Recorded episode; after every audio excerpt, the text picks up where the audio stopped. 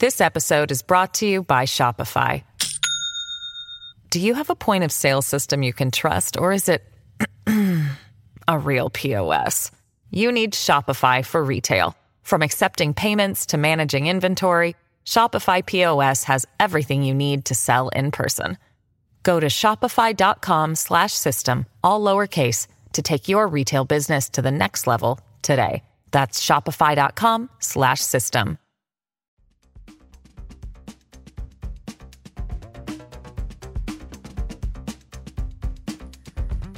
Las cinco noticias del día. A continuación te presentamos las noticias más importantes de este lunes 13 de marzo del 2023. Ex alcalde de Talanga se defenderá en libertad. El Tribunal de Sentencias modificó este lunes la medida de prisión preventiva a arresto domiciliario a favor del ex alcalde de Talanga, Roosevelt Avilés López. El cambio de medida se realizó tras los resultados de la Dirección de Medicina Forense que el ex alcalde de Talanga se encuentra mal de estado de salud, por lo que se acreditó el cambio de medidas. La portavoz del Poder Judicial, Lucía Vilars, explicó que entre las medidas que tendrá que cumplir Avilés López son la prohibición de salida del país, presentación periódica ante la Secretaría del Tribunal para firmar y quedará bajo el cuidado y vigilancia de su abogado. De igual manera se modificó la prisión preventiva a César Ley Barríos, quedando con las medidas de prohibición de salir del país, presentación periódica ante el tribunal, queda bajo vigilancia también de su abogado y la presentación de caución hipotecaria. Cuerpo de Bomberos habilita líneas de emergencia ante la falta de atención del 911. Las autoridades del Cuerpo de Bomberos habilitó a partir de este lunes dos líneas de emergencia para atender a la población tras la falta de atención en el Sistema Nacional de Emergencias 911. El portavoz del Cuerpo de Bomberos, teniente Cristian Sevilla, confirmó que se habilitó las líneas 2240 7800, 2240 7898, 33 Repetimos 3399 4836 en Tegucigalpa, mientras se soluciona la problemática del 911. También se habilitaron en San Pedro Sula los números 2556 5269 7215 1423, mientras que en el progreso se tiene el 2647-2300, 2647-4181 y el 3399-4839. This episode is brought to you by Shopify. Do you have a point of sale system you can trust, or is it a real POS?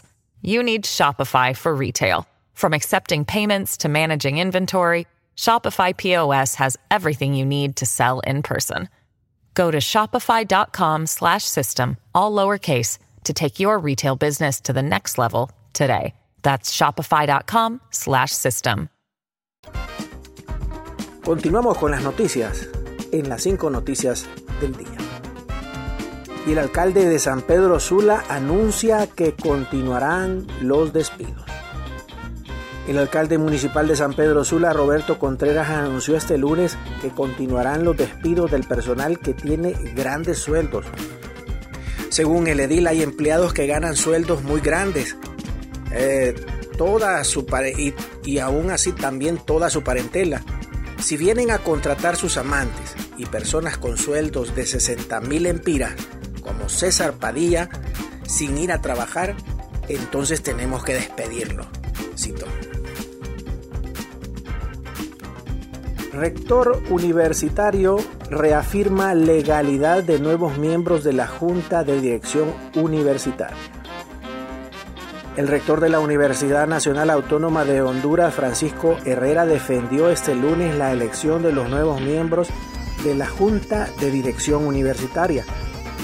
Herrera recordó que en dos ocasiones el Consejo universitario realizó sesión ordinaria para elegir a esta junta. Sin embargo, ambas fueron suspendidas por irrupción de supuestos estudiantes. Agregó que no quiso denunciar a los estudiantes que interrumpieron la sesión ordinaria para agredir a los presentes para que no se eligiera a los nuevos miembros. El rector dijo que el Congreso Universitario les ofreció el espacio a los estudiantes para que dialogaran y estos participaran en la elección de la Junta de Dirección Universitaria. Falsos rumores llevan a intento de cruce masivo de migrantes a Estados Unidos. Un numeroso grupo de migrantes alentados por falsos rumores de que podrían pasar a los Estados Unidos fueron bloqueados por las autoridades cuando intentaron cruzar de forma masiva el puente fronterizo que une Ciudad Juárez con El Paso, Texas. Los agentes erigieron barreras físicas a la entrada del puente internacional Paso del Norte el domingo en la tarde ante una potencial amenaza de ingreso masivo, informó en un comunicado Roger Mayer, un vocero de la Oficina de Aduanas y Protección Fronteriza de los Estados Unidos. Para la noche del domingo ya se había reanudado el tráfico en ambas direcciones, añadió. Gracias por tu atención. Las cinco noticias del día te invita a estar atento a su próximo boletín informativo.